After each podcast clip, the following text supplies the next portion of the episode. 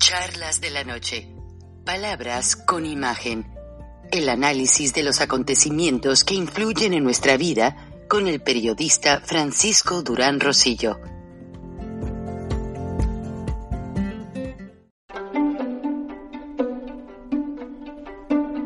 Frank Durán Rosillo eh, te saluda y los saluda a todos ustedes, su amiga María Celeste Raraz, para invitarlos a que se suscriban a mi canal de YouTube María Celeste Raraz, tal como mi nombre, donde les informo todas las semanas eh, sobre entrevistas que tienen un tema que ayuda a mejorarnos como personas y de paso son interesantes. Las pueden encontrar en mi canal de YouTube, así que los espero. Y se suscriben gratis.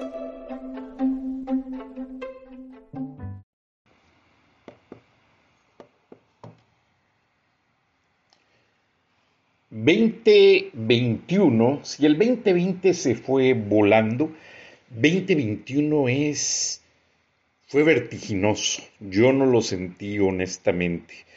Ya obviamente usted habrá escuchado en los resúmenes noticiosos, pues la síntesis, las opiniones de lo que el 2021 nos dejó. Y ahora parece ser que la pandemia cambió el espectro de ver las cosas, de medir el tiempo, eh, porque siempre hay una línea de tiempo que nos dice cómo vivimos, cómo pasan las situaciones y los proyectos. Ahora, los científicos, la gente de, eh, de análisis, lo mide antes y post pandemia. ¿Por qué? Porque la pandemia nos sirvió de estacionamiento para abrir los ojos para analizar en dónde estamos. Si ustedes se dan cuenta, en el famoso COVID-19, porque lo, descubrieron, empezó en el 2019, se prolongó a finales del 2019, pero se hizo fuerte en el 2020, siguió en 2021 con nuevas eh, variantes. Eh, y lo que nos hace ver esto, que es muy importante, es que nos hizo abrir los ojos, nos hizo pensar esos días de insolación, esos días de abstenernos a salir, nos hizo ver, en primer lugar, hubo quienes se pusieron a hacer ejercicio, hubo quienes se pusieron a cuidar lo que comen porque ya no podían comer en la calle. En Estados Unidos la gente es muy dada a comer en restaurante todo el día, aunque sea comida rápida, lo que sea, pero comen de todo un poco. Y lo que es más curioso es que la gente no pensó ya en aquello que era material, se puso a ver ante esa crisis tan fuerte de tan muerte de gente, adultos mayores, eh, se puso a ver la realidad de nuestros tiempos. Está escrito en la Biblia, a mí esto no me, ah, no me admira, no me, no me tiene realmente muy espantado en ese sentido, porque yo eh, siento mucho lo que dicen las Sagradas Escrituras y sobre eso rijo, mi vida. O sea, el Creador nos dice por dónde vamos y como Él nos habla ya de, estas señales, pues lo que hay que hacer es pensar en lo que viene tal como lo dicen las Sagradas Escrituras, honestamente. Yo no me mortifico, eh, ya ahora que regresé al trabajo, pues de ida me voy rezando, orando de venida, lo mismo. Entonces, de esa manera, pues no siento yo realmente eh, la situación en cuanto a lo que esté pasando, pero esa línea de tiempo eh, sí existe, pero ahora la medimos no por el mes y año, sino con acontecimientos. Y así está pasando y en la mañana, muy temprano, la cadena CBS junto a sus corresponsales más importantes, David Martin, que cubre el Pentágono, eh, quienes cubren la Casa Blanca, quienes cubren salud, y cada uno eh, narró las cosas desde su perspectiva e hicieron un análisis muy rápido porque obviamente pues el tiempo en televisión es caro y es difícil de eh, ponerse a hablar todo lo que está pasando en un momento de,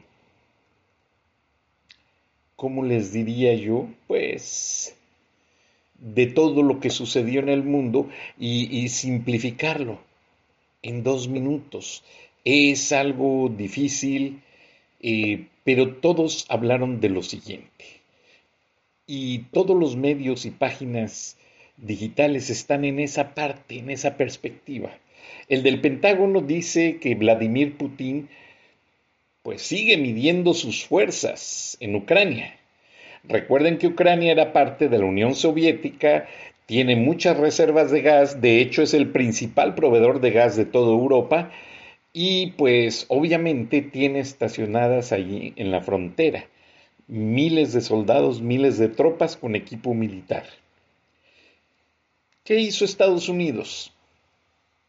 Armó Ucrania para que se defiendan y como Ucrania ya está por ser parte de la OTAN, la OTAN fue creada después de la Segunda Guerra Mundial para defender a todo ese grupo de países de los ataques de Rusia durante la Guerra Fría.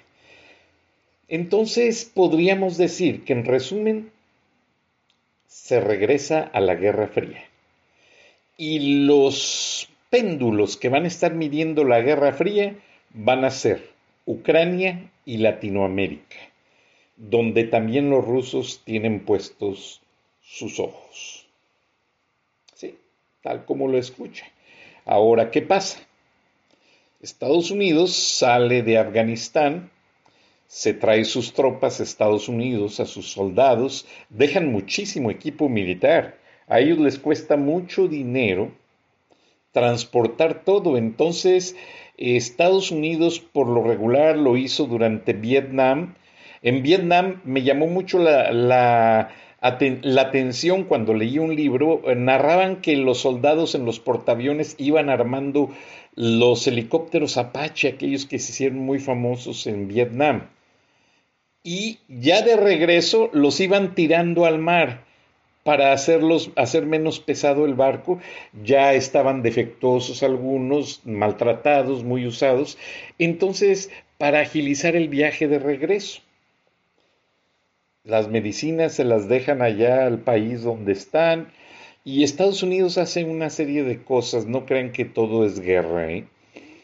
Entonces, en Afganistán no fue la excepción dejaron en las bases aéreas una infinidad de equipo militar abandonado ya sin reparar y algo que servía se lo dejaron a las fuerzas de Afganistán y el talibán ahora se las apropió.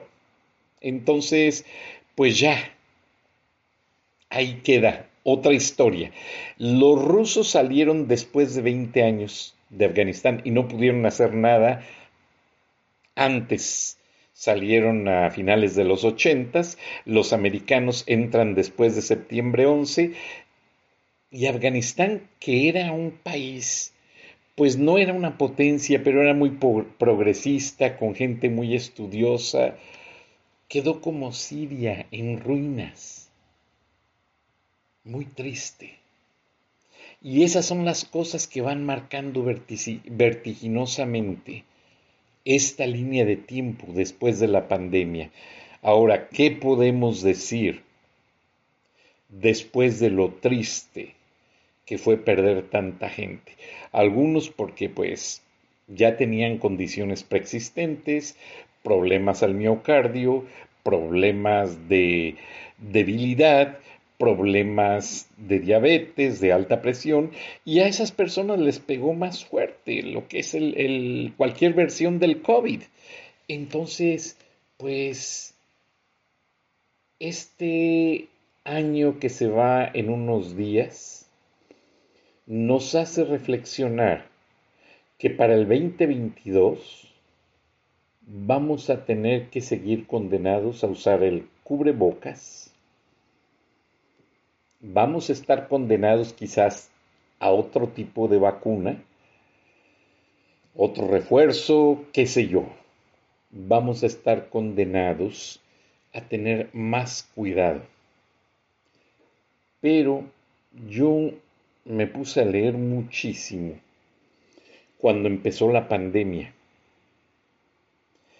Y me percaté que una de las cosas donde más una de las partes del cuerpo donde más se atora ese virus es en la boca. Quien tiene su boca aseada, es difícil que el virus, que se contagie del virus. Quien no se asea la boca, la boca los dientes diarios se llenan de bacterias. Por lo que comemos, las azúcares se descomponen adentro de la boca. Acuérdense que la, la saliva tiene una sustancia desinfectante que se llama ptialina, pero eso no es suficiente. Los residuos de alimentos quedan ahí y se descomponen. No, no nos damos cuenta, pero son microscópicos. Entonces lo que tenemos que hacer es procurar asearnos la boca, asearnos la nariz, bañarnos diario y tener mucho cuidado con las medidas de higiene. El tapabocas no es nada mágico, no. Lo que hace es proteger de que no entren más virus a la nariz y por la boca. Ahora, ¿qué sucede? ¿Por qué la temporada influenza es en el invierno? Es algo bien lógico. Las bacterias no aguantan el frío en el medio ambiente y andan buscando un lugar calientito donde alojarse. ¿Qué mejor que el cuerpo humano? Por eso nos enfermamos más de gripa. Entonces, la influencia, la influenza, junto con el COVID, siguen complicándonos la vida. Pero no se trata de que tengamos ya la vacuna. Si somos cuidadosos y nos protegemos con higiene, vamos a estar bien. Ahora, van a escuchar, más noticias y comentarios, se vienen años difíciles por la inflación, porque las empresas tuvieron que hacer modificaciones. Por ejemplo, los restaurantes ya venden más órdenes para llevar que lo que son adentro de los comedores de sus restaurantes. Ya no, ya no es tanto y por la higiene la gente ya no se atreve a entrar. Entonces, todo nos está cambiando la vida todo nos está dando un giro inesperado. Pero lo que debemos nosotros de analizar es educarnos. Yo tuve que educarme para aceptar el vivir con la pandemia. En una ocasión tomé un curso con mi familia y nos enseñaron algo bien sencillo. Las enfermedades van a estar ahí todo el tiempo. Entonces lo importante es aprender a vivir con ellas para no fallecer de ellas. Fíjense qué lógica tan interesante. Aprender a vivir con una enfermedad para no morir de ella. Entonces, y así es con todo, no solo la pandemia, una infinidad de enfermedades que todos padecemos de tal o cual forma. Pero la educación que debemos de buscar, no de internet, no, no, no, no. Busquen, por ejemplo, yo me encontré un libro maravilloso de los alimentos que nos ayudan a evitar enfermedades. Y todos son vegetales y frutas. Ahí no dice nada de que te tomes un tequila o que te tomes una cerveza y que con eso no, no te entra el virus, no. Eh, los mayores anticancerígenos son el jitomate, también el brócoli y una infinidad de vegetales. Y muchas veces ni caso les hacemos, los ignoramos. Y ahora con la pandemia, la gente empezó, no sé en otros países, pero aquí en Estados Unidos, empezó a cocinar más. Los doctores decían, usted se enferma porque quien le cocina la comida en un restaurante está todo grasoso, lleno ahí de, de aceite y no le importa a quien cocina qué tan grasosa va su comida. Y a usted le llega calientita, se le antoja, se la come. Pero aquella comida va llena de sodio, de grasas sintéticas, de problemas. Yo nunca había comido tanta ensalada como ahora este año de pandemia. Y créeme lo que me siento mucho mejor. Entonces, cambiemos el hábito alimenticio. La violencia en el mundo está creciendo. Pero como les decía al principio de esta charla, esta pandemia nos ha servido, nos ha enseñado que estamos reconociendo nuestros problemas de racismo, de violencia policíaca, de corrupción política, de que no comemos debidamente y sanamente, de la economía, que no sabemos ahorrar el dinero y no sabemos administrarnos. Entonces todo eso nos conllevaba a una serie de problemas. Ahora que nos educamos para sobrevivir la pandemia, estamos entendiendo y viendo de cierta forma que se puede vivir mejor. De hecho, hasta el medio ambiente se limpió. El cuerpo humano se regenera, por así decirlo, se resetea como una computadora cada 90 días. A mí me ha pasado que traigo algún dolor que no me deja y digo, no, antes de ir al doctor voy a dejar de tomar sodas, voy a dejar de abusar en los azúcares, en las harinas, voy a, caminar más, voy a tomar más agua y voy a tomar tés y ensaladas. Pasan tres, cuatro semanas y cuando menos acuerdo, ah, ya se me quitó el dolor, ya ni me acordaba. Entonces, todas esas maneras de ver soluciones es adoptar la más cercana. Dios nos da cosas más cercanas para remediar muchos problemas.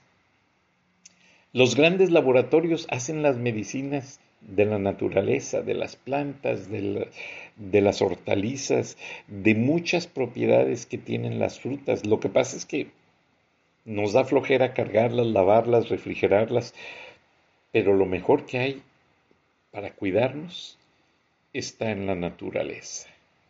Con esto quiero decirles que este 2022 lo podemos empezar muy optimistas, haciendo esta semana que nos queda una introspección sobre aquello que no hemos resuelto, sobre lo que nos, da una prioridad para atender de manera inmediata en nuestra vida y analizar y planear. Cuando yo trabajaba en uno de los estudios de los canales de televisión en Turner Broadcasting System, tuve una emergencia y tuve que hablar con mis compañeros de New Line Cinema. Les pedí un favor de algo que necesitábamos inmediatamente.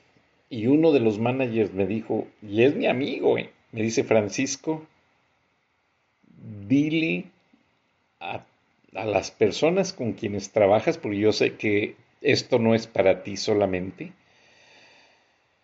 que tu mala planeación o su mala planeación no es mi prioridad en nuestro lado, en nuestro end. Your bad planning is not our priority in our, our end o en nuestro lado, como lo quiera decir. Entonces así piensa el americano.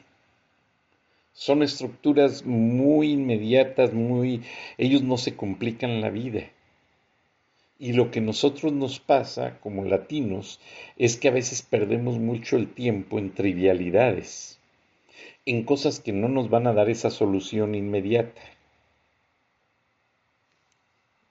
Entonces, dejemos a un lado, administrando bien nuestra vida, dejemos a un lado todo lo que no nos ayuda, lo que no nos sirve, desplácenlo. Quédense con lo positivo, con los elementos y las herramientas que nos van a sacar de problemas. No me refiero ni a dinero ni a nada, no, simplemente la organización. Organicémonos física, mental y en el calendario.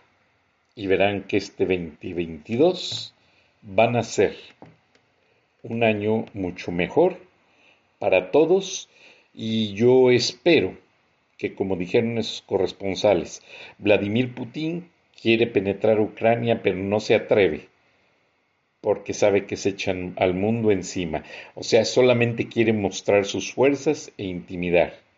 El presidente Biden está viendo a China que saque sus manos de Taiwán, y de varias islas y territorios en Asia. Y ahí va a quedar. ¿Por qué? Porque China también necesita los dólares, el dinero del mundo. China, aunque tiene muchos recursos y el ejército más grande, le es difícil sostener al país. China no produce lo suficiente para ser, valga la redundancia, autosuficiente. China necesita mucha soya, mucho sorgo, mucho trigo, mucha carne de puerco y solamente Estados Unidos es el que tiene la capacidad de producirla y vendérselos. Ellos trataron de hacer un negocio con Brasil y Brasil no pudo atender la demanda de China. México, México por su vecindad con Estados Unidos, va a tener que cambiar sus reglas del juego. ¿Por qué? porque ya se dio cuenta que la retaliación, las venganzas no solucionan nada. Y México tiene un gran compromiso. Desde que aceptó ser socio de ese tratado comercial, el famoso TEMEC, el presidente Andrés Manuel López Obrador, que tal parece que no se quiere salir del gobierno, porque no, no, no está apoyando la revocación de mandato, está boicoteándola. Bueno, va a llegar el momento en que va a tener que funcionar como presidente. No lo digo yo, ya se lo dicen los socios comerciales con hechos y el vecino principalmente. Y ya se cansaron de sus juegos en muchas partes del mundo. El mismo López Obrador, con su actitud de no viajar a los foros internacionales, de no dar mucho la cara internacionalmente, él reconoce que no está llenando el zapato como un mandatario en toda la extensión de la palabra. Pero nosotros como mexicanos o como americanos, también debemos de quitarnos lo criticones y pensar más en dar el ejemplo. No hay mejor opinión para que una persona influya en los demás que dar el ejemplo. En su limpieza, en su presencia, en su estilo de vida, en sus resultados del trabajo, en cómo tiene su casa, en cómo se administra. Hacer a un lado los vicios. Yo les he platicado mucho este ejemplo. A mí han venido padres, gente muy rica a verme, junto con mi esposa, a pedirnos y preguntarnos, Francisco, ¿cómo le hicieron para educar a su hijo? ¿Qué usaron? ¿Qué le dijeron?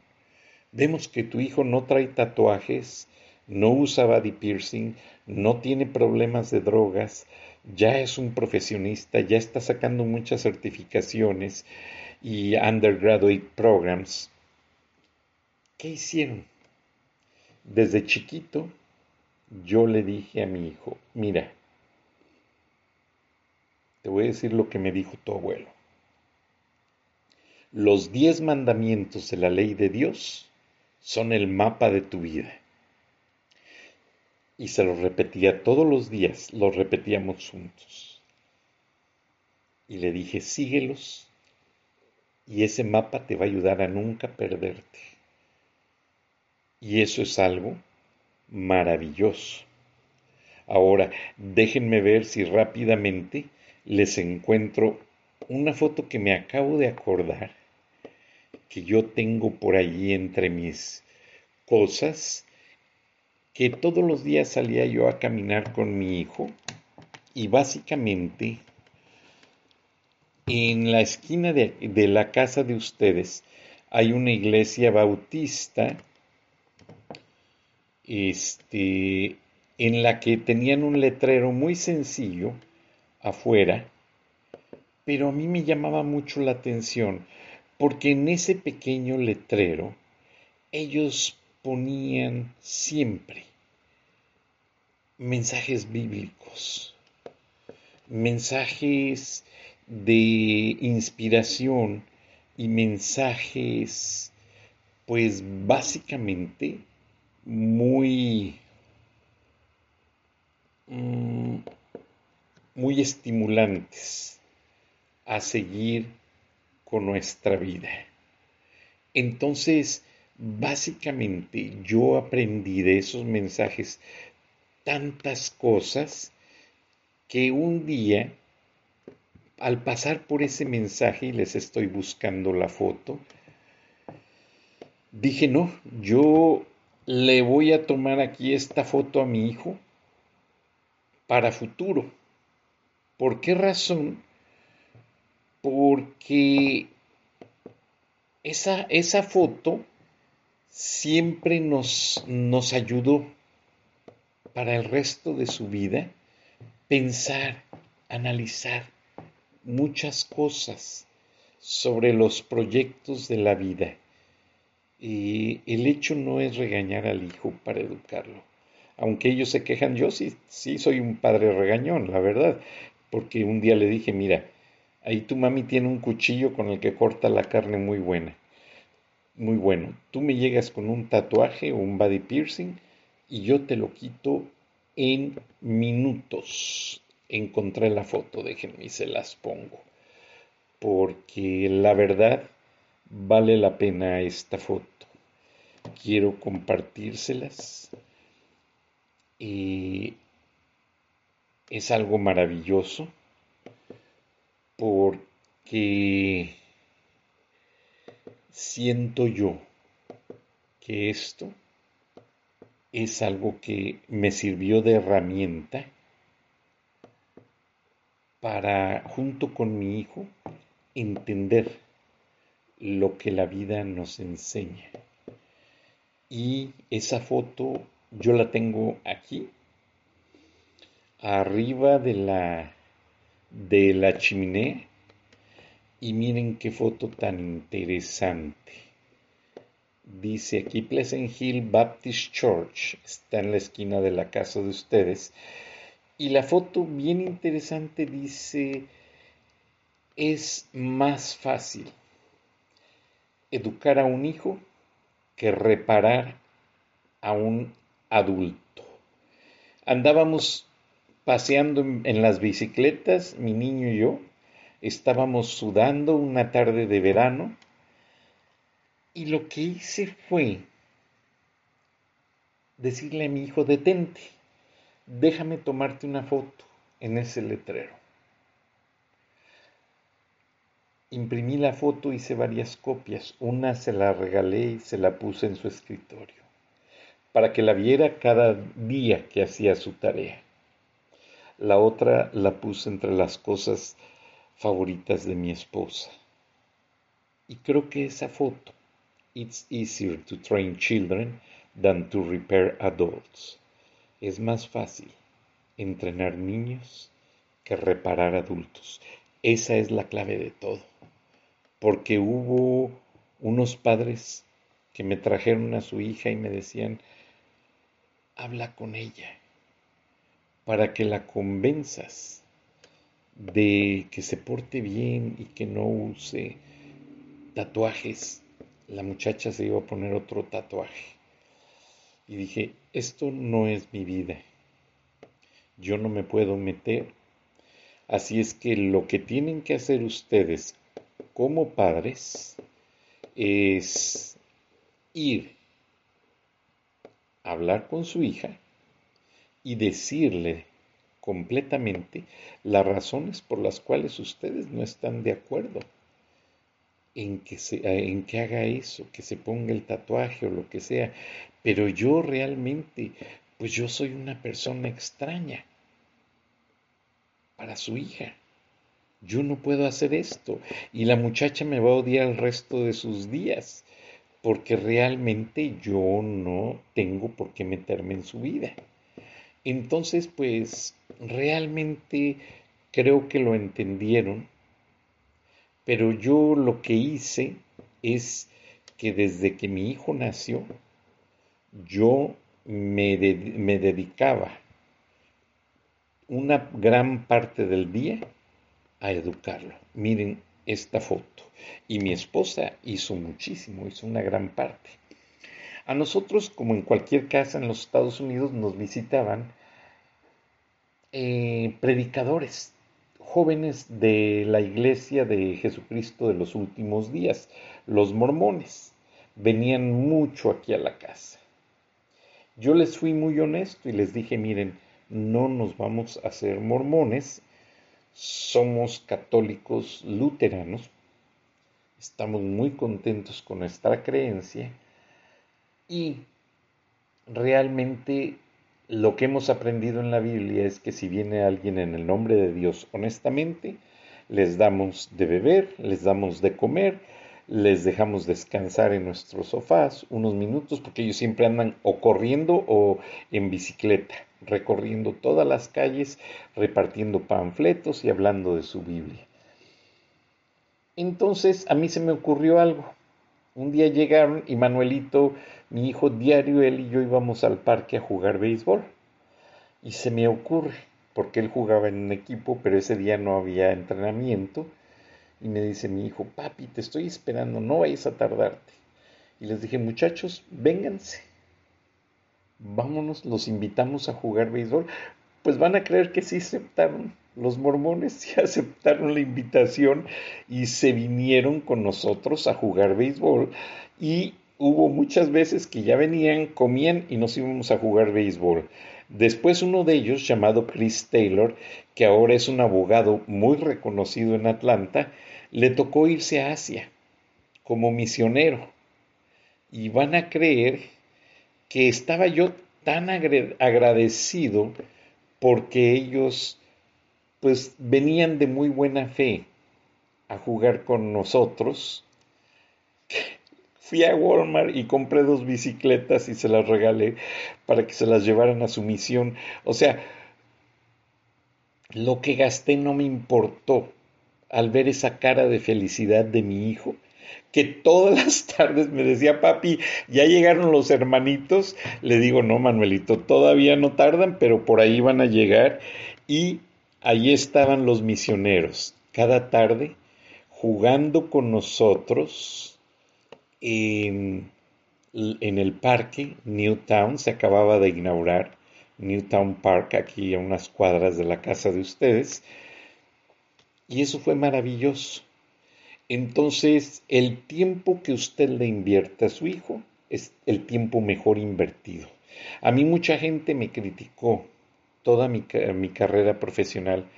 Frank, ¿por qué no traes un Mercedes-Benz, un Porsche, un carro del año?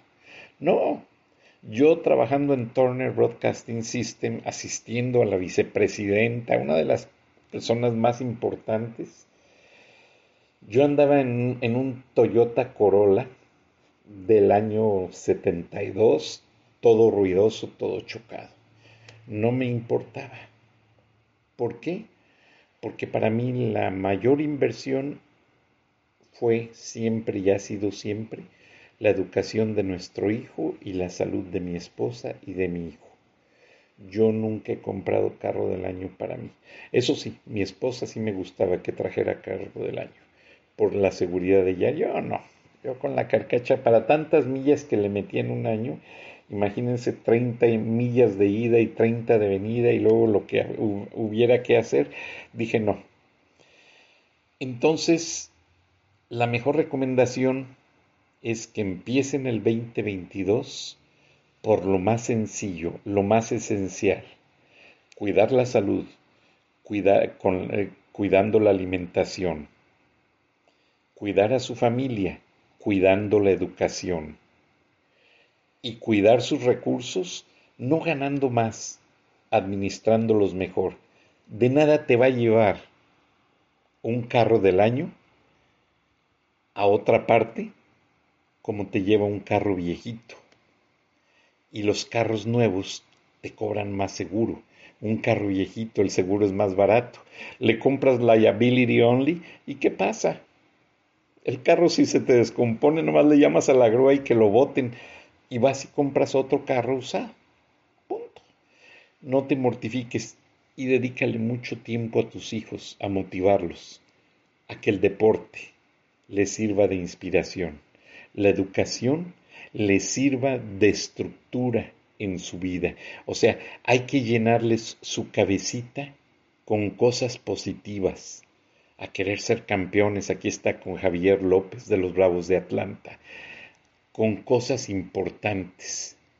Yo recuerdo que mi niño, desde muy chiquito, estábamos viendo las noticias y pasaron un reporte de Wall Street y estaba el piso del New York Exchange del mercado de valores y me dice mi hijo, chiquito, mira papi, yo voy a ser uno de ellos. con justo orgullo es un administrador de negocios excelente y está en la rama de los bancos. Motive a su hijo. No pierda el tiempo en tonterías. Los compadres que usted invita que para ver el fútbol el, fin, el viernes o el sábado y las borracheras que no sirven más que para un gasto inútil y que acaban su salud. Eso jamás pasó en mi casa. Sí, organizamos reuniones, pero familiares. Pero eso de traer a los amigos a ver el partido. No. Los amigos se aparecen cuando el árbol tiene fruta. No riegan el árbol, no lo fertilizan. Ah, pero sí, la gente solo se acuerda del árbol cuando ven que tiene fruta y dinero. No lo olvide. Les agradezco el favor de su atención les deseo lo mejor en el 2022 y toda esta semana en las estaciones del Grupo Paisano, nueve estaciones en Idaho, California, Nuevo México y Arizona, escucharán lo mejor de charlas de la noche. Nos vemos y nos escuchamos en el 2022. Muchas gracias, buenas noches, hasta entonces.